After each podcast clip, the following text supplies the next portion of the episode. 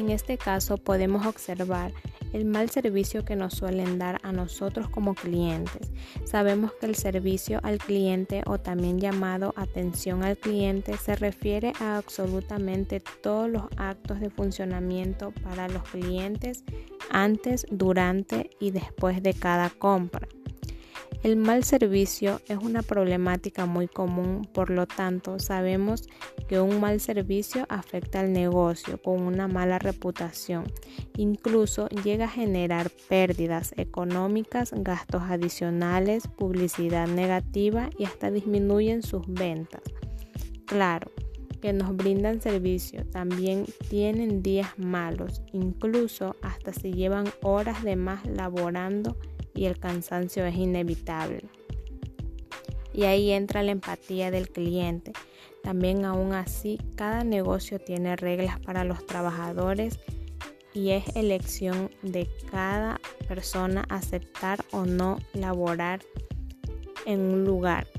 En este sentido, hay que laborar escuchando al cliente y mostrando empatía, evaluar la situación preguntar por las necesidades del cliente, ofrecer una solución accesible algún tipo de conflicto y ante cualquier situación.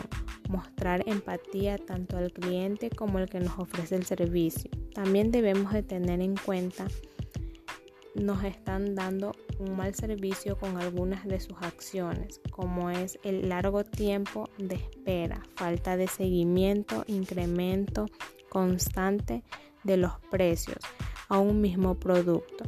Las malas bienvenidas y el mal recibimiento, la mala comunicación, falta de iniciativa, entre otras, y aquí nos damos cuenta que una empresa podría ser la más prestigiosa del mundo, pero si el servicio es malo, todo les vendrá abajo.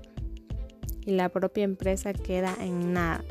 De la misma manera, si un restaurante pequeño no reconocido tiene excelencia de servicio, crecerá y poco a poco triunfará el negocio. Tenemos en cuenta que todo depende de la actitud de los servidores ofrecidos hacia nosotros. En fin, nos queda muy en claro que un buen servicio lo es todo para triunfar en el mundo del negocio y el comercio. Gracias.